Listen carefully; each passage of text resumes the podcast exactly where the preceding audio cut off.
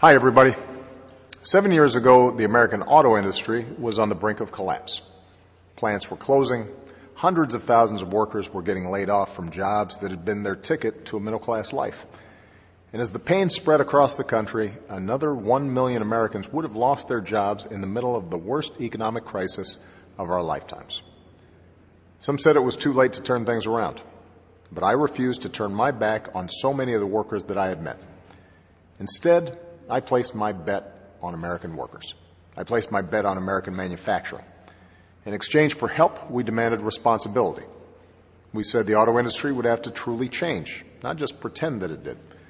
We got labor and management to settle their differences. We got the industry to retool and restructure. Everyone had some skin in the game. Our plan wasn't popular. Critics said it was a road to socialism or a disaster waiting to happen. But I'd make that bet again any day of the week because today the American auto industry is back. Since our plan went into effect, our automakers have added more than 640,000 new jobs. We've cut the Detroit area unemployment rate by more than half. The big three automakers are raising wages. Seven years ago, auto sales hit a 27 year low. Last year, they hit an all time high. Later this month, I'll visit the Detroit Auto Show to see this progress firsthand because I believe that every American should be proud of what our most iconic industry has done. It's not unlike what America overall has done these past seven years.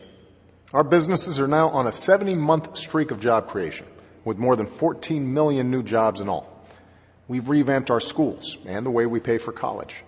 We've made historic investments in clean energy and put ourselves on a path to a low carbon future.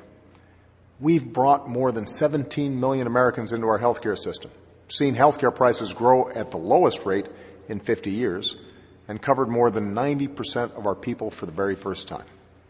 We've even cut our deficits by nearly 75% in the process. The point is, America can do anything.